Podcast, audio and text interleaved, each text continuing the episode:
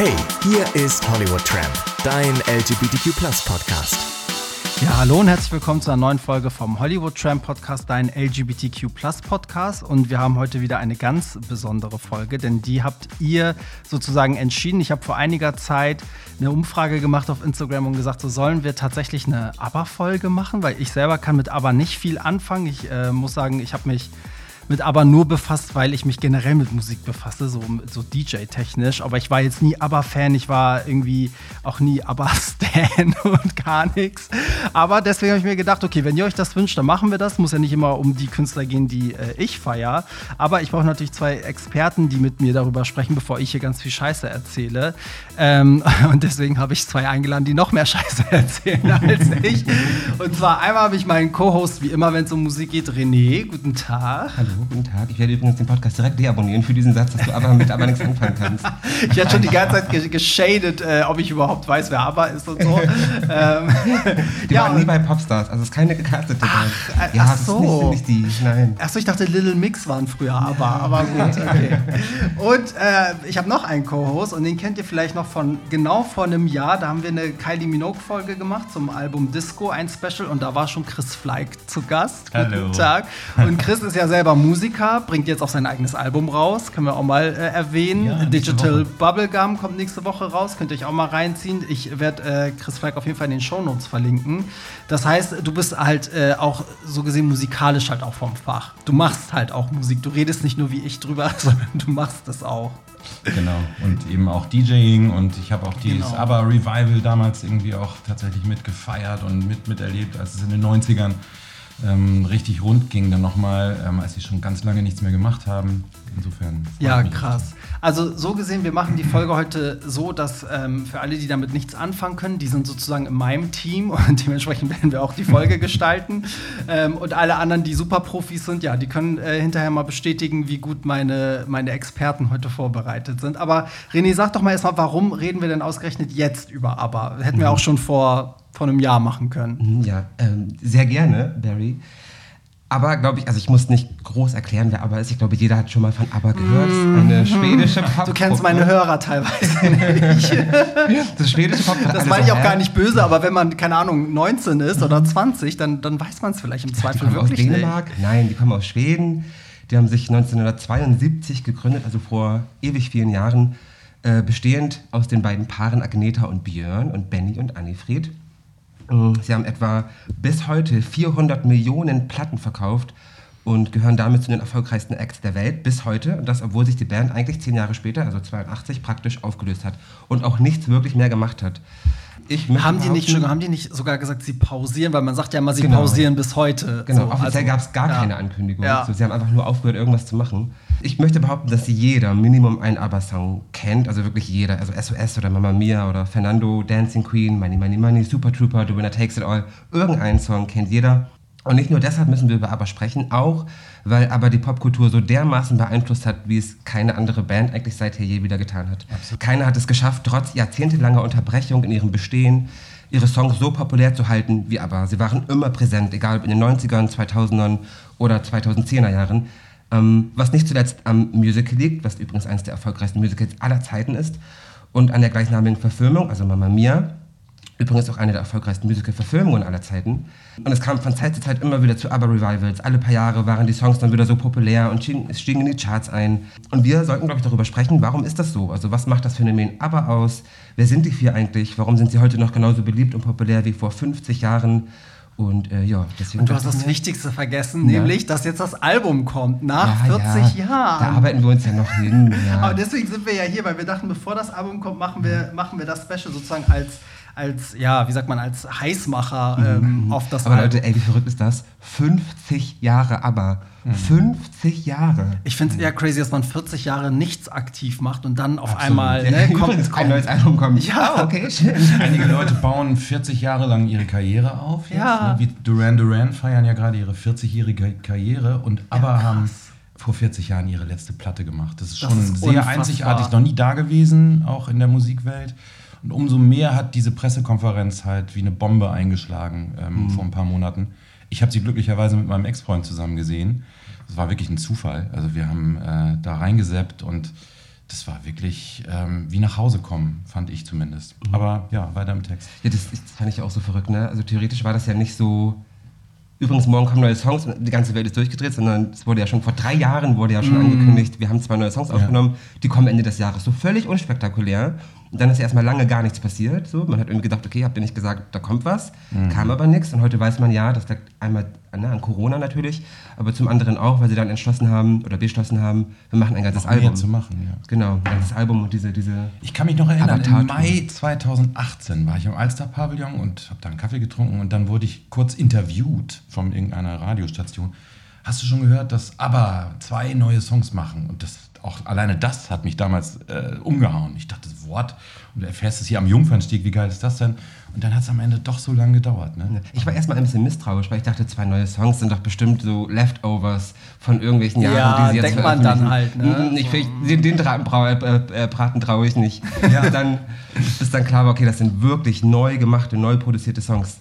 Total verrückt. Hm.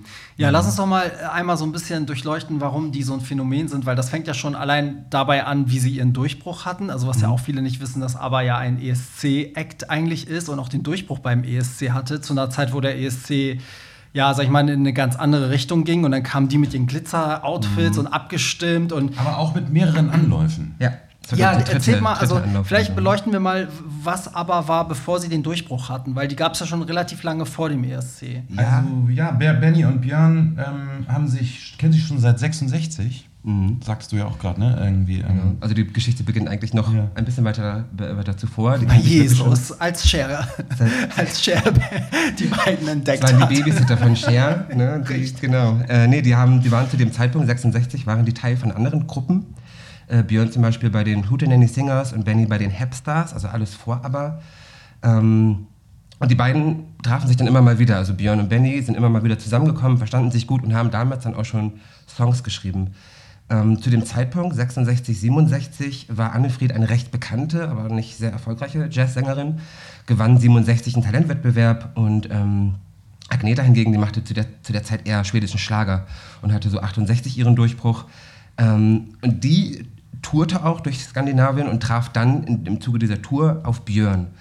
Ähm, und so kam dann so diese, diese Verbindung, diese Konstellation zusammen. Ne? Also durch Umwege sind die alle vier genau. zueinander gekommen. Frieda hat 69 den vierten Platz beim schwedischen Grand Prix Vorentscheid gemacht. Stimmt. Und da stimmt. hat äh, Benny nämlich auch als Komponist mitgewirkt, aber bei einem anderen Konzert. Ah. Bei einem anderen Gig. Ja. Und da haben die beiden sich kennengelernt. Richtig. Und die mochten sich gleich. Und so sind die beiden Paare zusammengekommen. Ja. Ach, witzig. Mhm.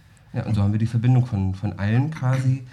Ähm, war das der schwedische Vorentscheid oder der, der norwegische? Nee, sie ist Norwegerin, aber. Sie ist Norwegerin, genau. genau, genau aber, so aber sie ist, weil ähm, äh, ihre Mutter, glaube ich, ähm, äh, vor den Nazis äh, sicher sein ah, wollte, ist sie, glaube ich, ganz früh ähm, in, in, in, der Nach oder in der Kriegszeit auch nach Schweden geflüchtet, glaube ich. Ah, okay. Da gibt es später noch eine tolle, äh, eine interessante Geschichte, weil äh, Frieda hat ihren Vater sehr spät erst äh, ähm, wiedergefunden. Der war lange Zeit lang verschollen und durch stimmt, einen Bravo-Bericht Ende der 70er Jahre äh, äh, kam dieser Vater wieder zum Vorschein. Ach, die Bravo hat Der hat Bravo wieder Leichtstück gespielt, ja, ja. sozusagen. Und, aber ja, das ist eine andere Geschichte. Das heißt, die waren schon relativ, also was heißt, die, die hatten schon Musikerfahrung und man hatte sie schon vor dem Grand Prix ja auch als Musiker wahrgenommen, sozusagen. Genau, das war ja nicht. Einzeln, äh, ne? ja. Aber halt nur in, in, im Raum Skandinavien, ne? also nicht, nicht europaweit und schon mhm. gar nicht weltweit.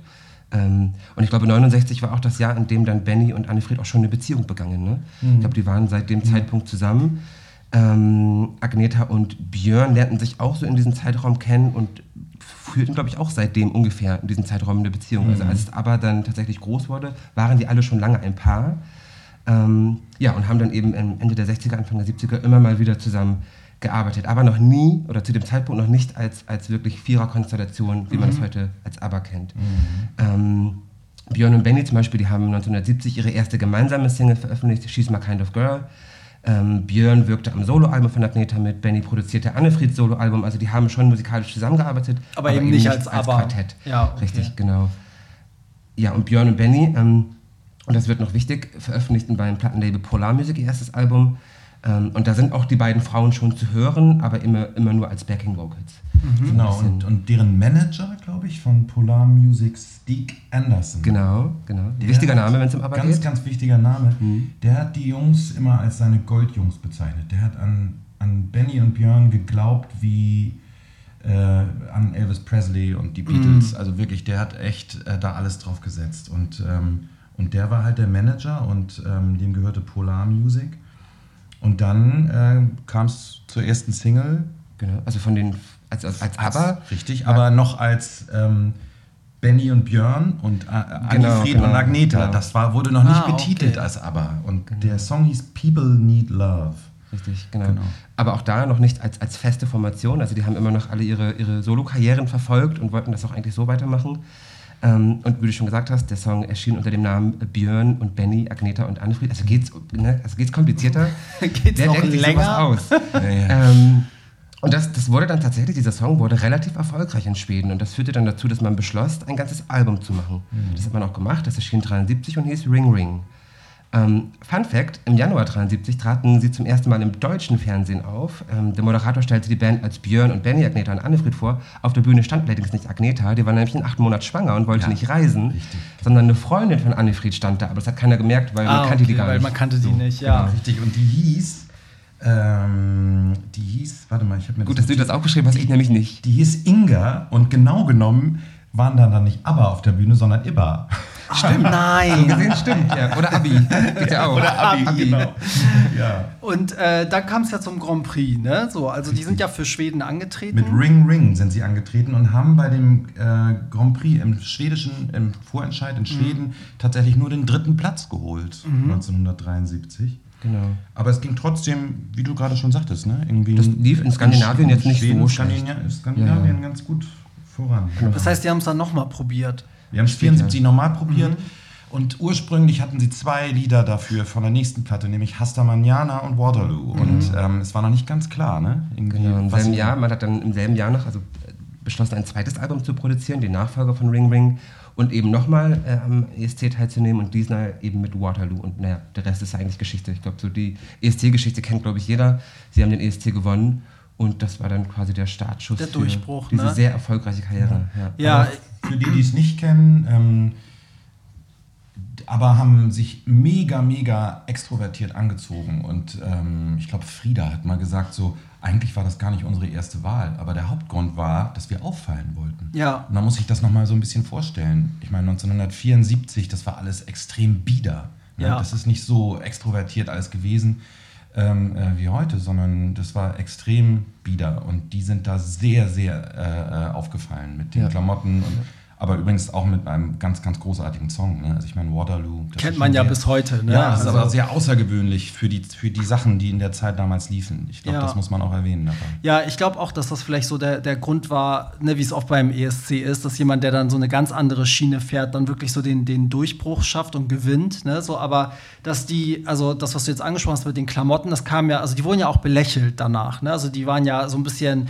so zu Plastik und äh, ne, zu poppig und so. Und es gab gab ja dann im nächsten Jahr, als die in Schweden, also die haben ja den ESC nach Schweden gebracht, und hat ja das schwedische Fernsehen ein äh, Gegen, also einen alternativen Grand Prix ausgestrahlt. Und das war parallel. Also ich glaube, der richtige Grand Prix lief auf irgendwie Kanal 1 und der Alternative auf Kanal 2. Und das war wirklich eigentlich so ein Anti- ABBA-Event. So, das war halt so eine Zeit, wo das im Fernsehen halt noch ging. Und dann gab es halt den alternativen ESC, so, weil die das halt alle scheiße fanden mit ABBA. Aber das weiß er wieder, ne? Ja, das sowas genau. weiß ich dann. Das, ja, das ist. Äh, Übrigens, ja. toller Fun-Fact ist, dass ABBA irgendwann mal viel, viel später zugegeben haben, dass sie deswegen so viel auf Klamotten und auf so äh, unterschiedliches, äh, unterschiedliche, fast kostümmäßige äh, Garderobe Wert gelegt haben weil sie das von der Steuer absetzen konnten in Schweden. Mhm. In Schweden gab es nämlich ein Gesetz, dass alle Klamotten, die nicht alltagstauglich sind, von der Steuer abgesetzt werden. Ach geil, das könnte ich heute immer noch gebrauchen.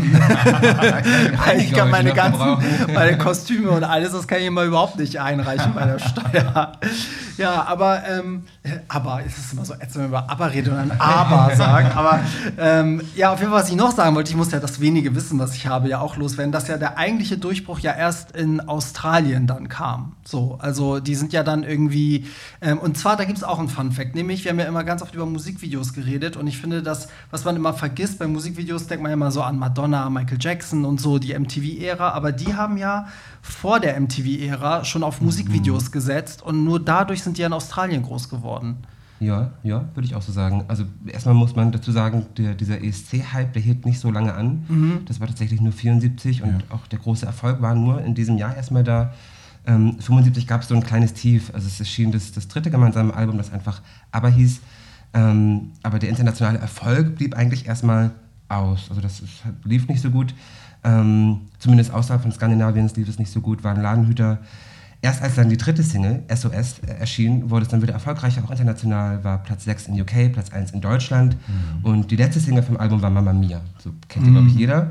Und das führte dann dazu, eben, dass es dann doch noch sehr erfolgreich wurde. Aber erst äh, war das eine ziemliche Flaute. Also das Album lief gar nicht so gut. Und Steak, der Produzent, wollte Mamma Mia ursprünglich gar nicht auskoppeln. Übrigens. Ja. Das ist auch interessant, ähm, ne? wie das immer so im Laufe der der, der Zeit dann so passiert. Heutzutage ist es ja so, dass die meisten Künstler ähm, Singles vor dem Album rausbringen, um permanent präsent zu sein. Mhm. Ähm, und damals war es häufig so, dass erst eine Single rauskam, dann kam das Album, dann wurde viel ausgekoppelt. Mhm. Ja. Und SOS ging megamäßig durch die Decke bei dem, bei dem Album 1975. Das war nicht ganz so abzusehen, aber rückblickend wir sagen auch übrigens ganz viele britische Menschen wie Pete Waterman von Stock Aitken Waterman. Mhm. Dieses Ding ging damals durch die Decke äh, wie ein Überschallflugzeug, irgendwie ja. also harmonisch, auch songstrukturmäßig. Das war irgendwie wieder mal ganz, ganz anders. Und, ähm, und deswegen haben sie mit SOS tatsächlich äh, da weiter, das weitergeführt, was mit Waterloo angefangen hat. Ja, und danach folgte die, die, die sogenannte Abermania. Also dann kam wirklich so der Höhepunkt des Erfolges, 76, 77, 78. Mhm. Äh, vor allem, wie du ja schon gesagt hast, Barry, in, in Australien waren sie unfassbar groß. Also die hatten da einen Hype, das kann man sich nicht vorstellen. Äh, UK natürlich auch, weil UK liebt ja bis heute Popmusik sehr. Ähm, da gingen sie gut ab. Deutschland waren sie super erfolgreich, Skandinavien waren sie super erfolgreich. Äh, es erschien dann auch direkt das nächste Album, 76. Also sie haben wirklich außer 78 haben sie jedes Jahr ein Album veröffentlicht. Das nächste Album war dann Arrival und die erste Single daraus war keine geringere als Dancing Queen. Ähm, Glaube ich auch ein Song, den jeder kennt und erreichte dann auch erstmalig und seitdem dann tatsächlich auch nie wieder äh, Platz 1 der amerikanischen Charts. Genau. Ja. Zeitgleich erschien auch Fernando übrigens. Das sind auch so, das ist mir bei, bei meiner Recherche aufgefallen, es gibt viele Songs, die man kennt, die gar nicht regulär auf Alben sind. Also Fernando zum Beispiel war auf keinem regulären Album. Ah, okay, das wusste ich zum Beispiel auch nicht. Nur für, auf ein Best-of-Album. Genau, genau. Ja. Oder Summer Night City ist auch auf keinem ja. regulären Album. Thank You for the Music kennt man erst seit den 90ern, obwohl das eigentlich Stimmt, durch dieses Best-of-Album dann mhm. eigentlich, ne? Ja, ich, ich will nochmal auf diese ähm, Australien-Tour eingehen, weil das war ja damals so, dass die ja in Australien diesen riesen Hype hatten und erst dadurch, dass sie da dann auf Tour gingen und so krass erfolgreich waren, weil die kamen da ja an und dachten ja irgendwie, ja, die spielen halt in diesen Stadien, aber es war ja wirklich so, die waren ja rundum belagert. Da waren ja irgendwie, äh, ich weiß gar nicht, ob das Melbourne war oder wo auch immer, da waren irgendwie 100.000 Menschen vor dem Hotel und die waren durchgehend irgendwie belagert und da gibt es auch eine Doku, die haben ja parallel zu dieser Tour ja äh, eine Doku gefilmt, das ist so ein Kinofilm, aber ja, mhm. genau, so und das, äh, und das zeigt ja auch nochmal diesen Hype und ich habe mal irgendwann gelesen, dass die dadurch, dass es dann in Australien so ein Hype war, schwappte das erst rüber nach Europa, mhm. weil die europäische Presse war halt immer so, ja, aber die haben die immer belächelt. Aber die wollten ja unbedingt auch in UK auf Platz 1 gehen, weil das ja so für, für ABBA so das, ja, das Zuhause ja. der Popmusik ist. Übrigens, da das hat, kam äh, alles Benny himself äh, mal gesagt, ähm, niemand kümmert es, wenn man in Deutschland, Belgien oder irgendwo, äh, äh irgendwo einen Hit platziert hat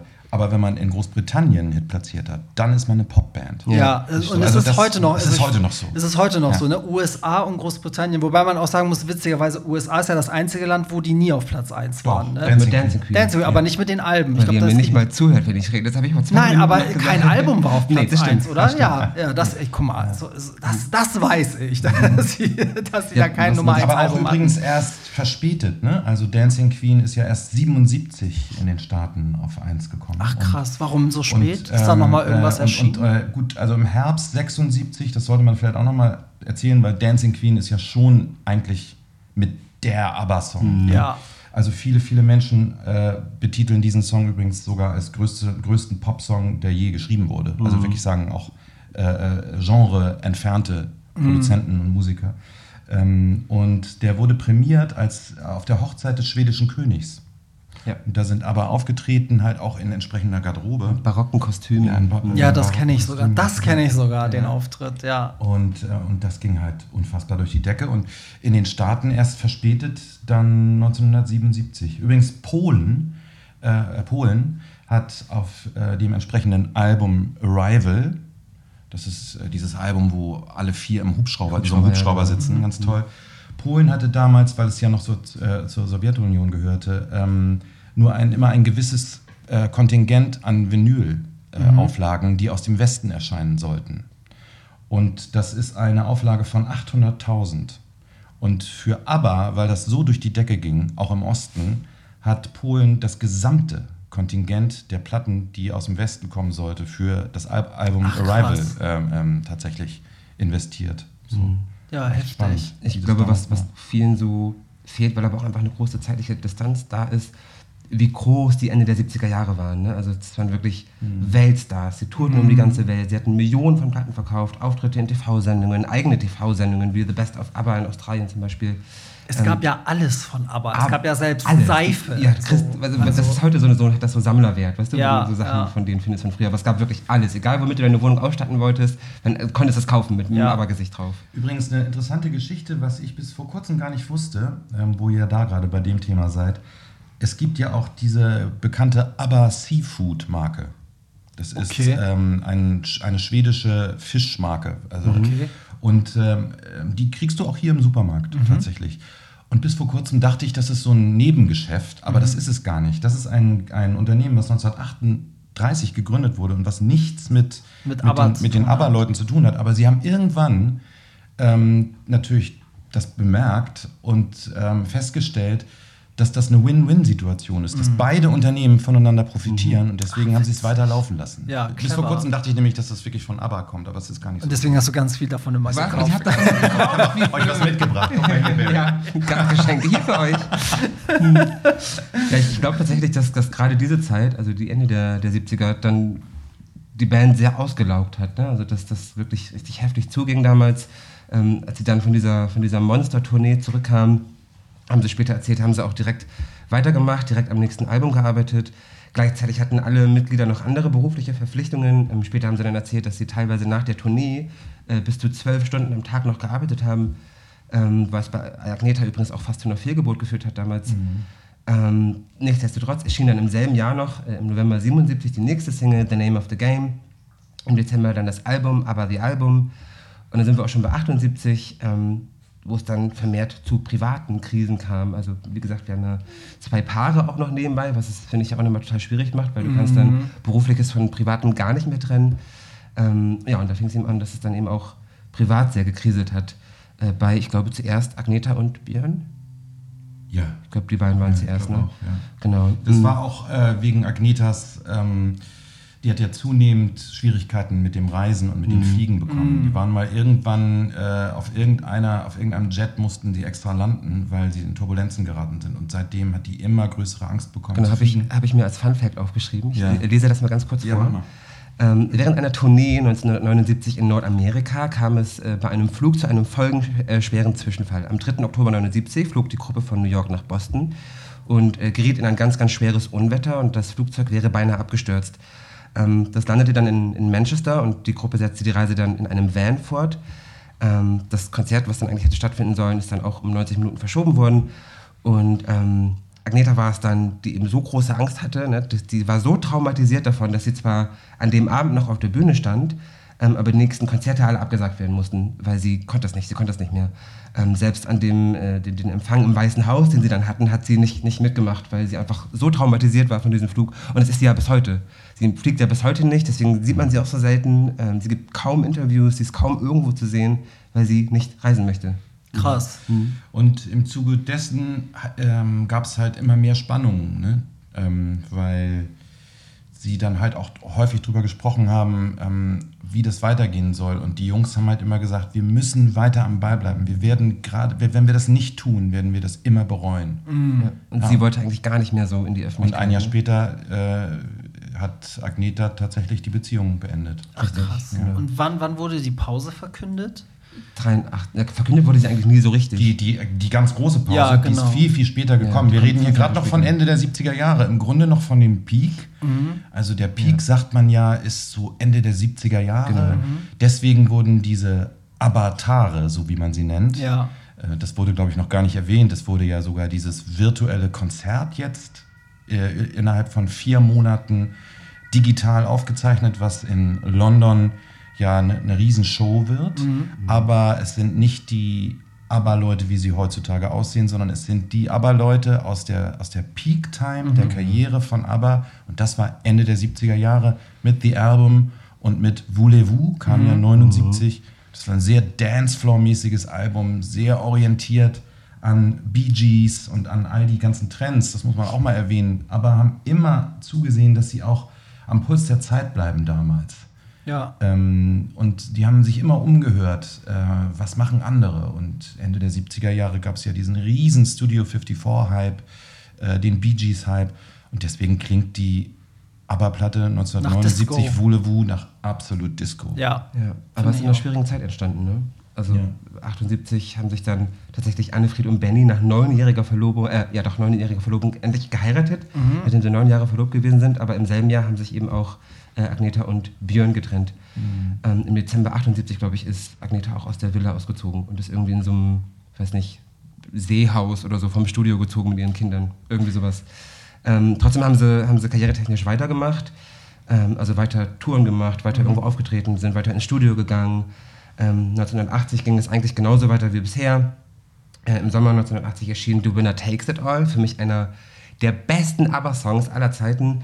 Ähm, ist als, als erste Single vom neuen Album Super Trooper erschienen, was dann im November 1980 äh, erschienen ist. Und ja, also eigentlich ging es karrieretechnisch genauso weiter, nur privat mhm. eben nicht mehr. Ja, mhm. ja.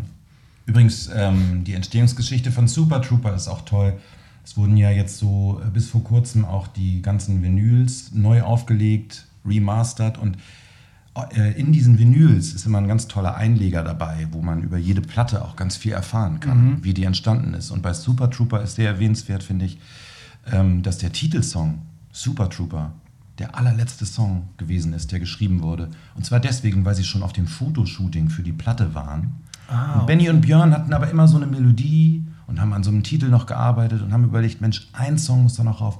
Und dann haben sie diese Scheinwerfer gesehen, die bei dem mhm. Fotoshooting dabei waren. Und dann, dann, hat, dann hat es gezündet. Und dann haben sie überlegt, Mensch, jetzt Super Trooper, the Super Trooper Beams are gonna blind me. Mm. Und dann haben sie den Song so benannt und das wurde dann der Titelsong. Übrigens auch The Winner Takes It All, ich stimme dir da total zu. Das ist echt, mm. also, also die, mit die größte Granate. Ähm, und dieser Song hieß gar nicht The Winner Takes It All im Arbeitstitel, sondern The Story of, of My, Life. life. Ja. ja, stimmt. Mm, Ganz interessant. Also die ganze Platte ist, äh, handelt übrigens sehr von Trennung und von Trennungsschmerz. Ja. und ähm, so ein bisschen das, das Rumors so, von ja. Fleetwood Mac für ABBA. Ja, ganz genau. Mhm. So, und, ähm, und ist dann äh, über das ganze Jahr entstanden, ähm, 80. Sie haben sich anfangs, äh, glaube ich, in der Karibik eingemietet in so einem Studio ja. und haben da die ersten Songs geschrieben. Ähm, und ja, und es ist ja auch der Live, ein Live-Song mit dabei von der vorhergehenden Tour. Ja. Und das war dann das letzte. Das war das vorletzte. Das vorletzte. Genau, Was genau. kam danach noch? Naja, eigentlich muss man doch dazu sagen, dass ähm, das, das Album, also Super Trooper, der einmal ein Trennungsalbum ist, weil wir schon ein getrenntes Paar haben. Das ist mein Hund übrigens, wenn ja, ich jemanden knurren bin nicht ich. ähm, weil wir schon ein, ein getrenntes Paar in der Band haben, aber auch ein Jahr später haben sich eben auch Annefried und äh, Benny getrennt. Das heißt, äh, 1980 dürfte es da schon nicht so gut ausgesehen haben. Mhm. Ähm, genau, trotzdem haben sie, wie gesagt, äh, einfach weitergemacht. Das nächste Album war dann The Visitors und das war dann auch das letzte Album der Band. Sie waren dann wohl 82 nochmal im Studio, aber man hat dann relativ schnell gemerkt, dass die Luft raus ist. Ähm, sie waren dann auch 82 nochmal im Fernsehen zu sehen und haben I Have a Dream gesungen. Ähm, aber im Grunde war da eigentlich schon, war, war es da eigentlich schon vorbei. Ähm, die Trennung wurde so nie angekündigt oder publik gemacht. Ähm, eine Pause im Grunde auch nicht, ähm, sondern sind halt einfach nicht mehr gemeinsam aufgetreten und haben keine, kein, keine Musik mehr gemacht. Ja. ja. Mhm.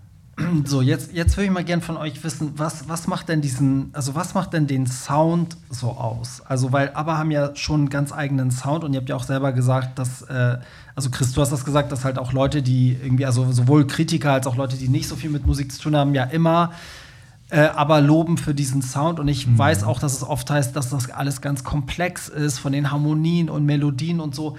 Ich für meinen Teil muss sagen, was ich zum Beispiel richtig krass finde, ist, dass die beiden Mädels immer klingen wie eine Stimme.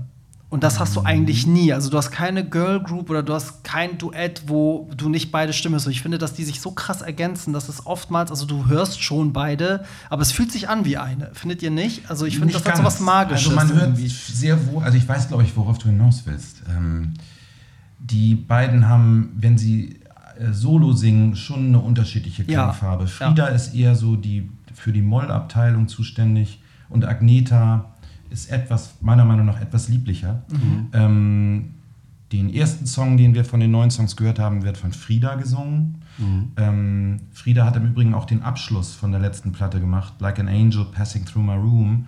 Ähm, ich liebe ihre Stimme. Also, und deswegen sagte ich gerade, man hört das und man fühlt sich sofort auf den Arm genommen. Mhm. Also nicht auf den Arm genommen im Sinne von umarmt. man fühlt sich Nein, sofort verarscht. sofort irgendwie so behütet. ja, ernst. Ja.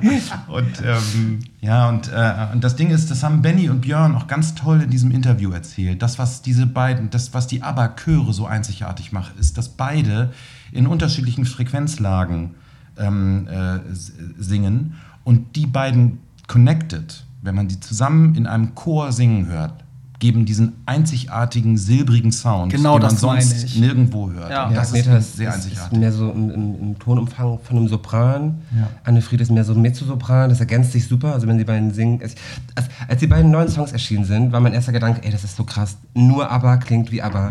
Ja, du hörst die Songs das ist echt so. es ist ABBA und kein anderer klingt so. Das ist so verrückt. Also sowohl was die Stimme betrifft, als auch was den ganzen Klangteppich betrifft. Das können nur die. Mhm. Total verrückt. Ja, und eben die Kombination. Ne? Also wenn Frieda und, äh, und, und Agneta sich ohne die Jungs zusammengetan hätten, dann wären nicht diese Voicings entstanden, dann wären mhm. nicht diese Chöre entstanden, weil nur die Jungs beherrschen das so, die auch so einzusetzen und dann in, in, in deren Art von Komposition dann auch ja. äh, zu ABBA zu machen. Und das ist so das Einzigartige an dieser Viererkonstellation. Ja, und man muss natürlich auch sagen, dass die alle vier auch wissen, was sie da tun. Ne, die hatten ja alle auch vor, aber schon, schon viel Erfahrung im Musikbereich. Ja. Äh, die beiden Mädels sind, sind ausgebildete Sängerinnen, also die wissen auch, was sie dort tun. Ähm, das macht für mich zum einen diesen, diesen Zauber aus, einfach, dass die, dass die Ahnung haben von dem, was die da machen, ähm, dass die alle musikalische Erfahrung schon mitgebracht haben, ähm, aber hat eine große Vielfalt, was, was deren Musik betrifft. Also man findet ganz, ganz viele verschiedene Richtungen in deren Songs. Ähm, die Songs klingen oft recht simpel, aber versuch mal simpel zu schreiben, das ist gar nicht so einfach. Ähm, aber der Aufbau ist immer so gar nicht simpel. Also wenn du dich da richtig reinhörst, da ist so viel drin. Also ich weiß gar nicht, wie viele Spuren das sind. Das ist unfassbar. bei so vielen Künstlern finde ich auch so rauszuhören, wo so deren Roots sind. Mhm. Ne? Also und bei Benny und Björn äh, ist zum einen die klassische Ausbildung ganz klar rauszuhören, aber andererseits haben sie auch beide gesagt, dass ähm, sie früher sehr viel deutschen Schlager gehört haben. Mhm. Und äh, ich glaube, Benny oder Björn, einer von denen hat mal gesagt, äh, dass Chiquitita ähm, zum Beispiel oder Fernando, das sind für sie deutsche Lieder, haben sie sie mal mhm. bezeichnet so. Ja, ja, jetzt wo du es sagst, ja. ja. sing das mal auf Deutsch, dann hast du eigentlich einen Schlager. Also könnte Helene Fischer sein. Könnte Helene Fischer sein. ja, das stimmt. Ähm, wie, also, wenn man jetzt mal guckt, ich meine, das Krasse ist ja, die haben ja 40 Jahre lang jetzt nichts gemacht, aber eigentlich ja gar nichts eingebüßt an äh, eigentlich Aktualität oder, ne, also die waren immer irgendwie angesagt. Mhm. Wobei ich sagen muss, in den 80ern, also als dann so die Solokünstler so groß wurden, ne, so Prince, Michael Jackson, Madonna, Whitney Houston und so, da waren ja so Bands wie aber dann plötzlich auch so ein bisschen out, das war dann ja so ein bisschen verpönt, aber später dann, ich glaube, war das nicht 1990, als das Best-of-Album kam? 92. 92. Mhm, ja. Da gab es ja wieder voll den ABBA-Hype in den 90ern. Da gab es ja auch sowas wie die A-Teens, also ne, ja. diese, diese Teenie-Band, ja. die nur ABBA-Songs gecovert hat und so. Und äh, also irgendwie kam ABBA immer wieder auf. Und dann natürlich das Musical, ne, was du auch mhm. angesprochen hast, René, was ja mega erfolgreich also, war. Also man darf jetzt auch ähm, unsere Family nicht vergessen. Ich glaube wirklich, die, die, die Gays, äh, ja. die gesamte LGBTQ-Szene war wesentlich daran beteiligt.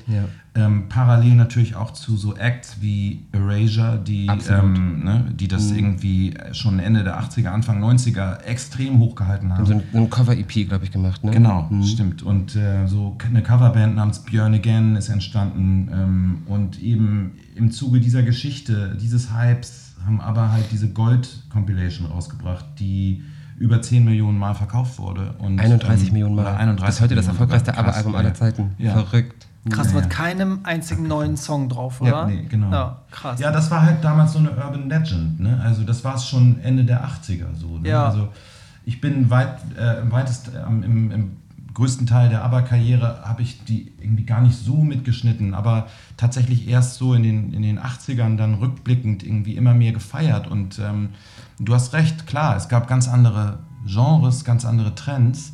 Ähm, und vor allen Dingen sollte auch nicht unerwähnt bleiben, dass in den 70ern und 80ern es äh, eine viel polarisierendere ähm, Musikwelt gab. Also wenn du die eine Sache gehört hast, dann hast du auf gar keinen Fall die andere ja, Sache ja. gehört. Ja. So, und Rock bei ABBA war immer das Spezielle, dass sie in den 70ern zwar schon sehr in der Nische waren, aber das hat sich Ende der 70er sehr aufgebrochen. Das heißt sogar die Sex Pistols, äh, haben sich als ABBA-Fans geoutet. Ja, oder, oder, oder, Alice oder Elvis Costello, ja, Kim Wilde, all diese ganzen Leute, die ganz woanders, also in ganz anderen Bereichen Musik gemacht haben, haben sich als ABBA-Fans geoutet. Mhm. Und deswegen ist es halt auch so, glaube ich, so, ähm, so konserviert äh, geblieben und dann in den 90ern so durch die Decke gegangen. Und dann kam in den 90ern halt diese im Grunde ähm, Renaissance der Popkultur, dieser, äh, diese, diese Entwicklung, das Retro extremst äh, und nicht nur in der Musikwelt, halt auch übrigens in der Welt der Grafik ähm, immer populärer wurde.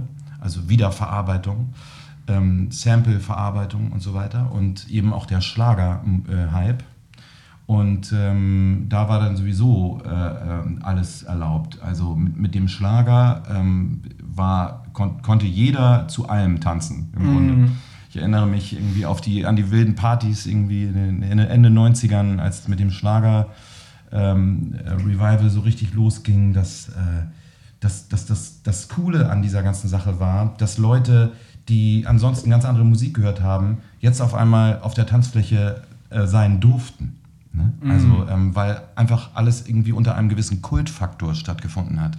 Und da hatten Abbas natürlich unglaublich, äh, äh, das war natürlich eine Überholspur für ABBA, ähm, sodass dann auch dann dieses Mamma Mia Musical 1999 erschien. Das, das, muss man sich mal vorstellen, ne? dass so eine Band seit eigentlich zehn Jahren, über zehn Jahren nicht mehr aktiv und dann kommt es auf einmal zu diesem unfassbaren Hype in den 90ern, obwohl die selber gar nichts gemacht haben. Ja. So, die haben da ja nichts zu beigetragen, außer dass sie dieses Goldalbum veröffentlicht haben. Aber auch erst im Zuge dessen, dass äh, zum Beispiel Bands wie Erasure, ne, deren Songs gecovert haben und die sehr erfolgreich waren und die Plattenfirma dachte, ja, dann springen wir halt auf auf diesen, auf diesen Hype und veröffentlichen dieses Album. Und dann geht das so durch die Decke. Ja. So, und, und so man muss auch sagen, die CD, ne? also bis dahin gab es ja aber nur auf Vinyl und dann in den 90ern ne, gab es halt zum Stimmt. ersten Mal dann was auf CD. Ich meine, das war natürlich auch für viele Fans. Das muss ich, da muss ich kurz äh, ähm, aber mit dem Besten, okay. weil ABBA ist tatsächlich die Band, die als allererstes auf CD erschienen ist. Echt? The Visitors Echt? ist das jemals allererste erschienene Album auf CD. Ah, das äh, ist bei okay. ABBA übrigens auch immer so ein Faktor, dass die irgendwie aus irgendeinem Grund immer ganz weit vorne sind bei so technischen Neuerungen. Jetzt ja schon wieder mit diesem Also mit vor dem Best of sind schon die alten absolut, Alben nochmal auf CD ja, erschienen. Ja. Okay, also die okay. CD, äh, und wie gesagt, The Visitors war die allererste weltweit überhaupt erschienene CD. Ach krass. Im Pop-Bereich.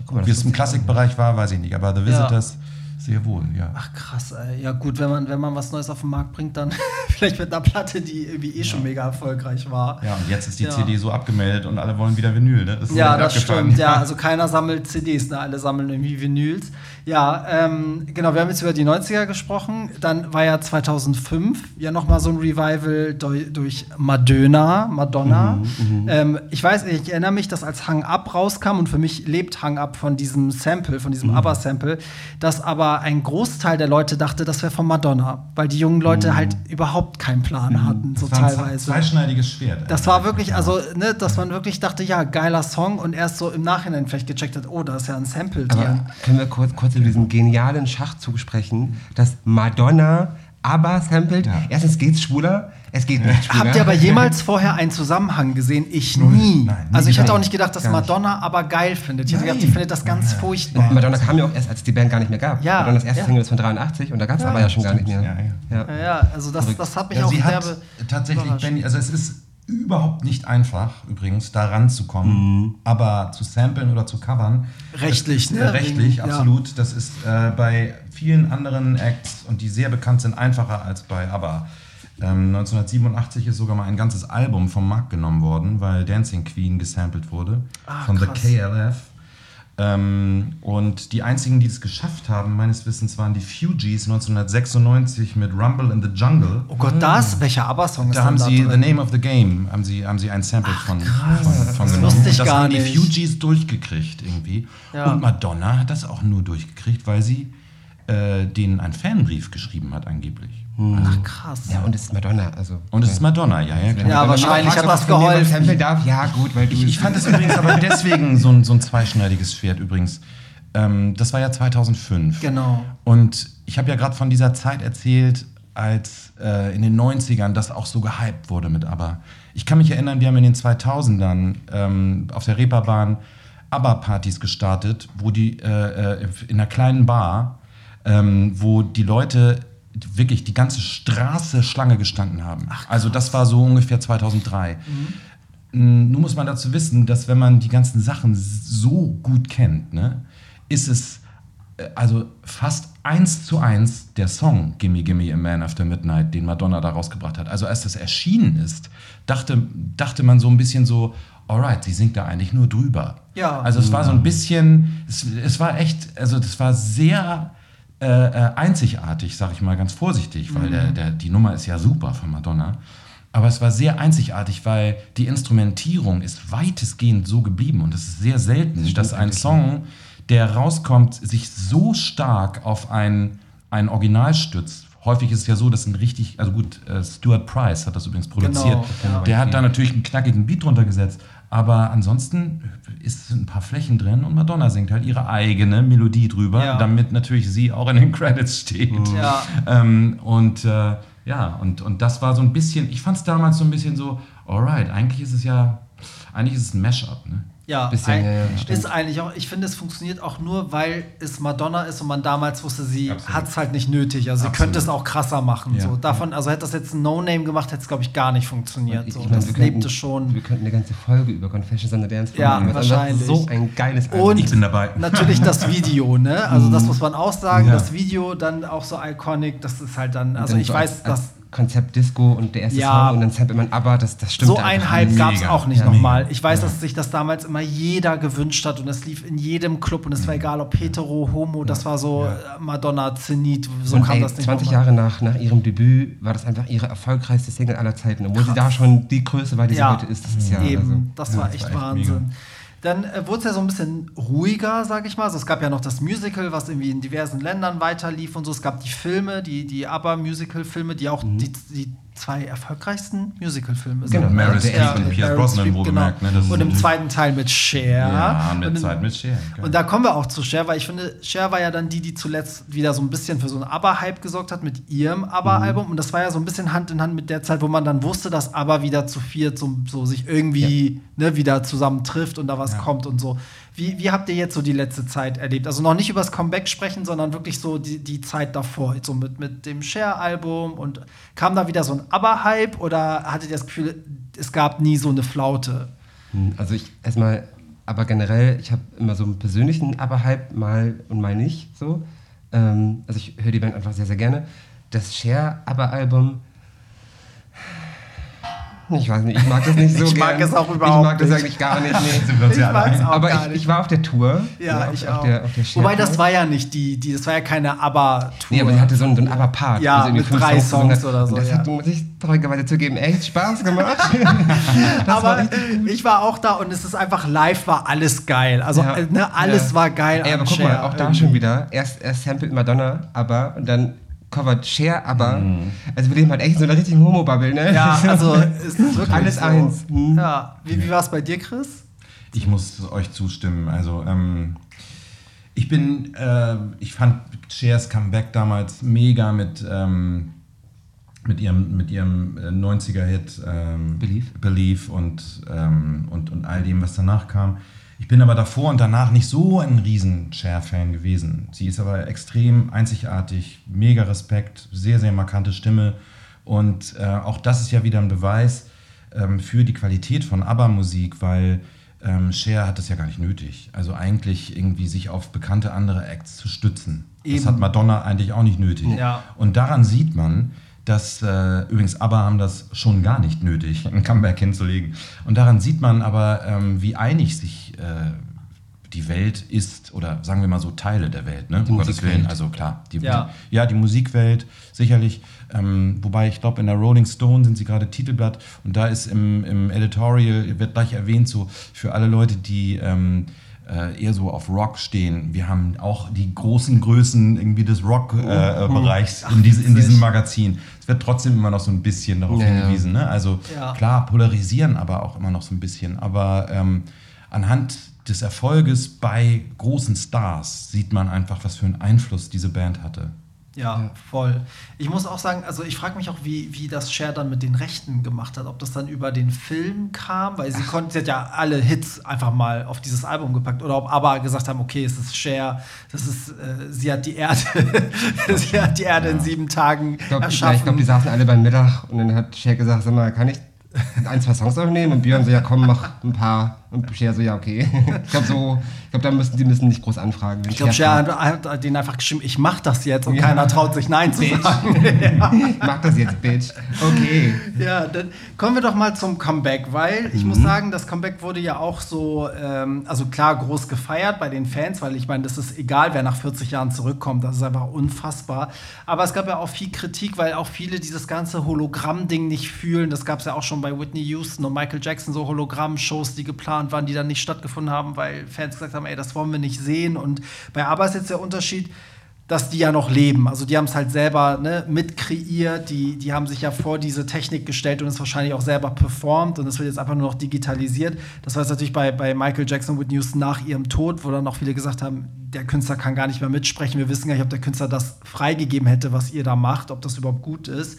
So, wie seht ihr das? Also ist es cool, sich eine Show, oder für alle, die es nicht wissen, es wird ja in London eine Show geben in einer Arena, die extra dafür gebaut wird, wo es halt ähm, so hologrammmäßig ein ABBA-Konzert geben wird, was aber ABBA ja extra dafür eingespielt und aufgenommen haben. Also irgendwie ist es schon mehr als nur eine digitale Reproduktion. Ne? So, ähm, meint ihr, das ist cool oder hätten sie es lassen sollen? Also, ich finde, ich finde das schon cool. Also, man darf nicht vergessen, dass dort auch eine Liveband spielt. Mhm. Und eben dieses Einzigartige ist halt spannend, sagen wir mal so. Ich werde es mir auf jeden Fall anschauen. Ähm, und klar, dann wird das erst vor Ort äh, sich rausstellen, ob das ein komisches, ob man ein komisches Gefühl hat oder nicht. Aber ich kann mir das sehr gut vorstellen. Ähm, weil es war eigentlich schon immer klar, dass die wirklich nicht mehr auf Tour gehen. Also wenn man sich mit ABBA beschäftigt, dann weiß man, dass das durch Agnetas Flugangst sowas nicht mehr möglich ist. Abgesehen davon sind die auch in einem sehr stolzen Alter und man muss mal wirklich irgendwie einen Respekt äh, ähm, ausdrücken dafür, dass Leute, die ihr ganzes Leben lang ähm, so eine Karriere äh, auf die Beine gestellt haben, 40 Jahre später nochmal zusammenkommen. Das ist ähm, unabhängig davon, ob man jetzt die Musik mag oder nicht, das ist wirklich rührend. Ich finde das wirklich rührend. Also, In welchem Alter sind die jetzt ähm, so Mitte 70. Mitte ja. 70, okay. Und, und da ist eine Tour absolut aussichtslos gewesen. Und umso geiler ist es doch, dass man die ähm, im Grunde äh, von 1979 konservierten äh, ähm, Personen dann auf der Bühne sieht. Ich bin unglaublich gespannt auf die, auf die Setlist. Mhm. Ähm, mhm. Was sie da mit einbauen. Also es sind von den neuen Sachen ja nur die beiden Lieder. Und Benny sagte, glaube ich, schon, dass ähm, sie da sehr gespannt auch drauf waren, dass sie eben nicht nur die Hits unterbringen. Mein persönliches aber Favorite ist ja Move On von mhm, dem mhm. The Album. Äh, Album. Mhm. Ähm, das ist mein absolutes Favorite. Ähm, und ich hoffe, dass sie das spielen. Ich hoffe auch vielleicht euer Love on Me. Ja, das Bitte. auch. Hm, ich werde es mir auch safe angucken. Ähm, alleine deshalb schon, weil sie halt so sehr involviert sind. Ne? Ja. Ähm, weil man muss sich klar machen, die haben zwar die, die Gesichter aus, von, von Ende der 70er genommen, aber alle vier haben quasi das Konzert einmal in einem Studio durchgespielt, also mit, mit so Punkte am Körper, damit ja. man ne, das der Computer dann ein, einfügen kann. Aber sie haben das alle einmal quasi performt.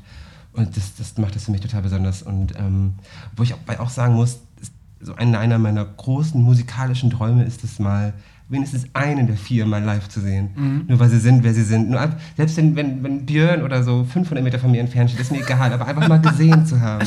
Das aber wäre es dann nicht eine Lösung gewesen, wenn man jetzt Flugangst hat, so eine London Residency zu machen? Also ja, mit gesagt, so 40 70, Shows. Ja. Naja, ich meine, Cher tourt halt mit dem, mit dem Alter, richtig. Ja, ne? Die also, lässt sich auch nur so auf die Bühne karren, stellt sich dahin, singt und wieder raus. Könnten die ja genauso machen. Also ich meine, aber. Ich glaube, weißt du, wenn du 40 Jahre lang gar nicht mehr so richtig gut. Ich meine, man muss sagen, Agneta hat ja sogar von Gary Barlow eine Platte äh, produziert. Wie findest du die eigentlich? Mhm.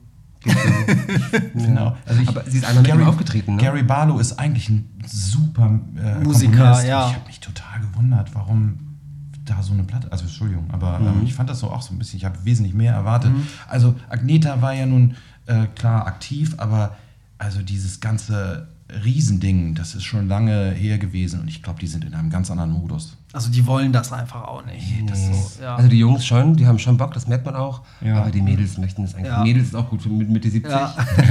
die Frauen mögen das auch nicht so gerne, mögen das nicht mehr so gerne so.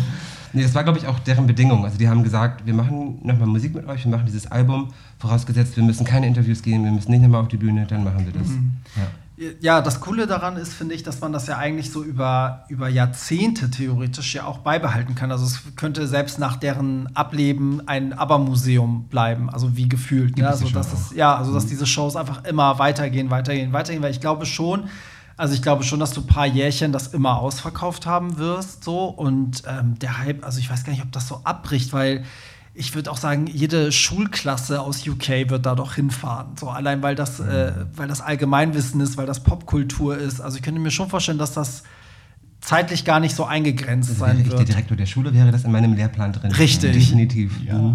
Aber in deinem Lehrplan wäre auch Britney Spears. Natürlich. aber, aber, alles, was so Rechtswissenschaft betrifft, damit man das am Fall von Britney Spears Richtig. anwenden kann. Richtig. Das wäre so mein Fach. Ja. Nee, aber wisst ihr, was ich meine? Also, es hat ein bisschen mehr Charakter als so, so eine, einfach nur eine Show. Also ich finde auch nicht, dass es das ein Konzertersatz ist. Es hat mehr was von einem ja, für so ein Monumentum oder, mhm. ne, also, oder wirklich Museum, ne, so, was man dann so live erlebt, weil das, das kannst du ja einfach so jahrelang weiter betreiben. Die stehen da ja auch vor allen Dingen zu, ne? Also in diesem Interview hat Benny ganz leger sitzend da irgendwie äh, in diesem Hochhaus, wo es stattgefunden hat, äh, und man hinter, hinter ihnen im Fenster schon gesehen hat, was für eine Baustelle mhm. da steht, hat er halt ganz leger gesagt, das Schöne daran ist, ähm, dass man nicht über Geld nachdenken muss. Hm. Ja. Also die sind da auch ganz relaxed, ne? Und das ja. nimmt man denen aber auch ab, das ist Voll. das Abgefahrene. Ne? Ja. Also aber man nimmt es denen ab, dass sie es einfach echt nicht mehr nötig haben. Das habe ich sogar gesehen und ich meine, das bezieht sich auch auf das Album. Also es ist nochmal was anderes, wenn du sowas machst, weil du es machen musst, ne, weil du Geld brauchst, oder wenn du es machst, weil du einfach Bock hast. aber natürlich, wenn du, wenn du mal auf Facebook oder so guckst und das, das, den Beitrag zu denen mhm. und zu dieser Tour, dann sind oh, die Hälfte der Kommentare ist, ja, weil sie das Geld brauchen. Ja, so, Leute, das, also wer sich mit denen befasst, und ich befasse mich nicht mal mit denen und mir ist klar, die brauchen das Geld nicht. Sonst hätten die das vor zehn Jahren schon gemacht. Richtig, die haben vor vielen, vielen Jahren mal ein Angebot bekommen von eine Milliarde US-Dollar, wenn sie nochmal auf Tour gehen, haben sie abgelehnt. Ja. Also wenn die Geld brauchen, dann, ne, ich glaube dann, dann nicht. Dann gibt es mehrere Möglichkeiten, ja, das stimmt. Die wollen sich halt ein Monument setzen. Ne? Ja. Also das ist durchaus ein menschliches Bedürfnis. Irgendwie. Und einfach Bock. Vielleicht haben sie auch einfach Bock. Ja. Und ich meine, die Tatsache, dass, dass diese Arena extra dafür gebaut ja. wird, das wird ja für immer diese ABBA-Arena ja, bleiben. Grafik, die, äh, ja, die ja überall gezeigt genau. wird, auch die ist total spacig. Ja, also das soll ja irgendwie so sein, dass das Publikum das Gefühl hat, da so mittendrin zu sein. Also anscheinend ist ja die ganze Arena so irgendwie aufgebaut, dass du da so nicht im Publikum stehst, dann hast du die Bühne, sondern das soll irgendwie wie gefühlt alle sind in einem Kosmos, was natürlich mega Wie ist das geil. eigentlich mit dem Vorverkauf? Habt ihr da mitbekommen, was da so. Was, was ich nämlich so toll finde, ist, dass ähm, eben weil man äh, das immer da hat, dieses Konzert, dass man halt, wenn man mal ein anderes Konzert sehen will in UK, kann man, man das, das noch mitmachen? Kann. Sind ja. die eigentlich alle ausverkauft jetzt schon? Ich habe da gar nichts weiß ich gar nicht. Also ich habe ehrlich gesagt noch nicht geguckt. Ich habe mal geguckt, was das so preislich sein wird. Das günstigste wird wohl 20 Pfund, also total machbar. Ähm, Aber ich plane eh erst im Herbst dahin zu fahren, weil ich glaube, im Mai, Juni, Juli wird super, super voll und überlaufen sein. Ja, Wahrscheinlich im Herbst auch noch, aber ich habe immer Kopf gesetzt, ich mache das erst im Herbst. Ja, krass. Ja. Also wenn man jetzt so guckt, also äh, in, in, der Hausmusik ist aber ja immer noch vertreten, dadurch, dass die halt irgendwie auch ihre Disco-Phase hatten und aber wird irgendwie in, im Haus immer wieder irgendwie gesampelt, benutzt und es gibt auch aus, dem, aus diesem Jahr schon wieder so Festival-Mitschnitte, wo dann irgendwie namhafte DJs auf einmal irgendwie ein Original-Aber-Track spielen in ihrem Hausset und alle rasten aus. Ja. So. Also da war aber meiner Meinung nach nie weg, weil er aber auch sehr für Disco steht. Habt ihr das Gefühl, dass jetzt noch mal so ein Hype kommt oder glaubt ihr, das wird jetzt mit dem Album noch mal so ein bisschen aufplauschen und dann haben wir in den nächsten Jahren wird das so in Vergessenheit geraten? Also was, was glaubt ihr, wie, wie viel Potenzial hat aber um für, für immer zu bleiben? Weil ich sag mal, wenn man guckt auf TikTok und so, die jungen Leute, die tanzen euch auch alle Michael Jackson nach. Das lebt irgendwie weiter, so ne? Und die, das Potenzial hat ja aber vielleicht auch. Ich, ich glaube fast, dass wir aktuell gerade in einem Aber-Hype sind bedingt durch die neuen Songs, das Album, ne, die, diese, diese Tour oder diese, diese Residency, nenne ich es jetzt mal. Ich glaube, dass wir gerade in so einem, so einem kleinen Hype sind. Und was man ja auch bedenken muss, und das meine ich überhaupt nicht respektlos, aber die leben ja noch. Ja. Das heißt, wenn sie dann irgendwann nicht mehr leben, kommt nochmal ein Hype. Kennt man ja von allen Künstlern, die irgendwann nicht mehr da sind, ne, dann kommt das nochmal hoch. Und ich glaube deshalb, alleine deshalb schon, und sie haben ja schon diesen Legendenstatus, sie sind ja schon die, ne, die Popgruppe. Ja. Was soll da noch groß kommen? Ähm, und also, ne, ich, ich, glaube, der nächste große Aberhype kommt wirklich erst, wenn es so langsam sich dem Ende naht, wenn man das so sagen kann. Und wir befinden uns, glaube ich, gerade in so einem kleinen Mini-Hype. Ja, voll. Also selbst, selbst ich habe ja jetzt aber für mich entdeckt. Also ich bin wirklich gespannt, auf wie vielen Plätzen, äh, das, das, äh, nee, auf wie vielen, in wie vielen Ländern das Album auf Platz 1 geht. Bin ich auch gespannt. Sehr gespannt. Ja, ja vor allen Dingen, was da drauf ist. Ne? Also wie die, die Songs so sind. Ne? Ja. Also bisher ja. kennt man ja nur drei, wie wir schon mehrmals erwähnt haben. Ja, wie findet ihr die?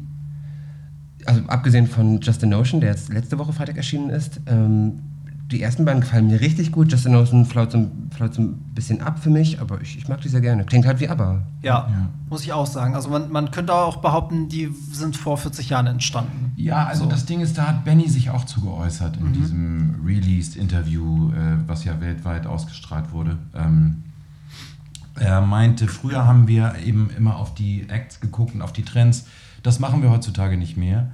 Ähm, müssen sie auch gar nicht. Ähm, das wäre, glaube ich, ganz komisch, wenn man jetzt aber irgendwie äh, im aktuellen Dua Lipa-Style irgendwie hören würde.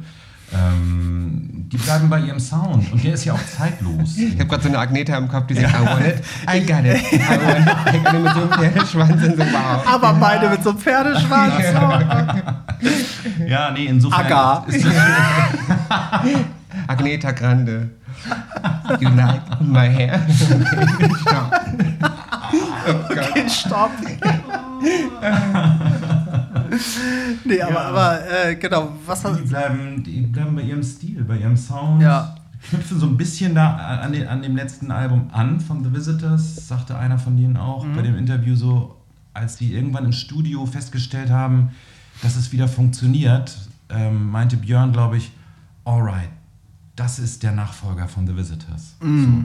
Und übrigens spannend ist, wo wir auch gerade über die Stimmen gesprochen haben, beide wussten nicht, wie eigentlich, wie das, ob das immer noch so funktioniert mit mhm. dieser Kombination Frieda und Agneta. Und ähm, nicht zuletzt auch, weil ähm, die Stimme des Menschen ja im Laufe des Alters auch ein bisschen tiefer wird. Mhm. mhm. Und Benny hat ähm, beschrieben, dass tatsächlich beide exakt einen Halbton tiefer singen. Ach, witzig. Ja, und das aber als sie es dann das erste Mal ausprobiert haben, gleich schon wieder da war, dieser Glanz. Krass. Und da wussten sie, okay, wir müssen hier mehr machen als zwei Songs. Und ich glaube, Just a Notion, also äh, um die Frage zu beantworten, ich fand die, die, die hatte ich ja, glaube ich, gerade schon gesagt, den ersten ganz, ganz toll. Mhm, die Ballade. Sich da so, so auch gut aufgehoben mhm. fühlt. Ähm, meine Angst im Vorfeld war so ein bisschen, dass das alles zu balladesk wird ja. irgendwie. Ähm, ich finde, es gibt ganz großartige Balladen von aber wie The, The, Winner Takes It All. Es gibt aber auch einige Balladen, die sind sehr lieblich und so und das ist dann immer nicht ganz so meins. Ähm, und ich hatte so ein bisschen Angst, dass das sehr musical-mäßig wird. Das ist es aber nicht, denn der zweite Song, äh, Don't Shut, Shut Me Down. down. Der setzt so ein bisschen an diese, an diese poppigere, aber ja. äh, äh, an das Feeling an. Ich habe ähm, so ein bisschen die Hoffnung, dass sie in, in jede, in jede ABBA-Welt mit all diesen zehn Songs eintauchen. Und mit dem dritten Song, da tauchen sie halt eher in, in so eine etwas äh, lustigere äh, mhm. ABBA-Sache ein. Ich glaube, das ist auch ein Überbleibsel von früher. Das ist, glaube ich, mhm. ein, ein alter Song, den sie nochmal ähm, äh, noch neu, beziehungsweise komplett ja, neu produziert haben. Mhm. Ich ja. finde, das, das, das zeigt auch nochmal die Qualität von ABBA, dass die neuen Songs klingen wie die alten Songs, ähm, dass es einfach komplett zeitlos ist. Ja. ABBA-Songs sind zeitlos, sie ja. funktionieren eigentlich immer. Das mhm. stimmt. Ja, ich finde es auch total legitim, wenn man so einen eigenen Sound hat, der so, so geprägt ist, dann kann man auch den, den, also dann will man ja auch, dass der Sound weitergeführt wird. Wenn du der Einzige bist, der den hat, also dann finde ich es immer legitim, wenn Künstler ihrem Stil treu bleiben. Ey, wir sind jetzt schon fast bei einer Stunde. Wir sind Erst? auch schon am Ende unserer Folge. Ich will zum Abschluss auch sagen, ich habe überlegt, was gibt es denn, was man mit ABBA noch irgendwie, gab es jemals sowas nochmal? Und ich dachte, es gäbe sowas nicht nochmal, aber es gibt eine Person, die, finde ich, so ein bisschen diesen ABBA-Hype jetzt äh, mitträgt. Und das ist nämlich Adele. Und ich erkläre auch warum. Mhm. Weil Adele ist die einzige nach Jahren, die schon wieder alle abholt. Das haben ja ABBA auch gemacht, von jung bis alt, ne? war, war alles dabei. Und sie ist auch die einzige, die so jetzt wieder so Rekorde aufstellt, irgendwie neue Maßstäbe setzt mhm. und so. Und ich finde, es gibt so ein paar ABBA-Balladen, die würde ich auch Adele zutrauen. So, mhm. ist, ist gar nicht so weit weg. Ne? Ja, es ist, familienfreundlich. Ja, eigentlich äh, ja. so auch mit dem ja, Hype und alles. Aber auch mit dem Umfang vor allem. Genau, das meine ich. Das ist ja nun wirklich weltweit. Ja, eben. Ähm, also, wenn, dann, dann Adele, aber sonst würde ich sagen, sowas wie aber gab es einfach nie mehr. Und. Adele hat sogar einen James Bond-Titelsong, den hat aber nicht. Stimmt, stimmt. Ja, stimmt. Ja. Ja. Sag mal, ich weiß nicht, ob du das, Chris, ob du das weißt, oder Barry, du wahrscheinlich eher nicht. wahrscheinlich eher nicht. Äh, haben aber einen Grammy? Ich glaube nämlich nicht. Nee, ich glaube nicht. Die haben keinen Grammy, glaube ich. Ja, ja aber es, es, haben so viele große Künstler keinen Grammy. Ja, ja, so, also das aber das müssen wir nochmal nachschlagen. Ich bin mir da nicht ganz sicher. aber bestimmt Grammy-Nominierung. Das bestimmt, oder? Ich, nicht. ich glaube nicht. Ja, obwohl Grammy ist halt auch so sehr US, ne? Also, dass wenn du da ne, irgendwie von, von der Academy, sag ich mal, nicht gewählt wirst, weil du da nicht so groß bist. Ja, das recherchieren wir nochmal. Mhm, mhm, ja, dann danke ich euch vielmals. Das war, finde ich, sehr informativ. Ich hoffe auch für alle anderen, die jetzt vielleicht so dachten, so, hm, okay, aber ist es, ist es jetzt dein Ernst? Muss ich da jetzt durch? Ich hoffe, dass es trotzdem für euch interessant war. Und wir können ja auch schon mal sagen, dass auf jeden Fall René und ich auch noch eine Adele-Folge machen werden, wenn das Album kommt. Am 19. Übrigens hat sie das Album ja auch verschoben, weil ABBA am 4. ihr Album rausbringt. Oh. Das Adele-Album am 5. das sollte ja ja, das sollte ja am 5. kommen und wurde dann verschoben. Nur deswegen sagt man, also gibt es ein paar Artikel. Ich dachte, wir singen jetzt noch zum Abschied When All Is Said and Done von ABBA. Ach so, okay, ja, dann äh, eins, zwei, Also ich habe mein Album übrigens nicht verschoben. ja, richtig. Wir zum gleichen Termin ihr Album rausbringen. Richtig, Chris Fleig ist verlinkt in den Shownotes. Ähm, Lob und Kritik auch an René und mich. Wir sind auch in den Shownotes, also Hollywood Tramp oder René Robin mit Y. Und wir hören uns dann nächste Woche wieder beim Hollywood Tramp Podcast. Danke euch. Tschüss. Und bis dann. Ciao. Bye. Das war's. Nicht traurig sein. Mehr Hollywood Tramp findest du im Netz unter hollywoodtramp.de und bei Instagram at hollywoodtramp.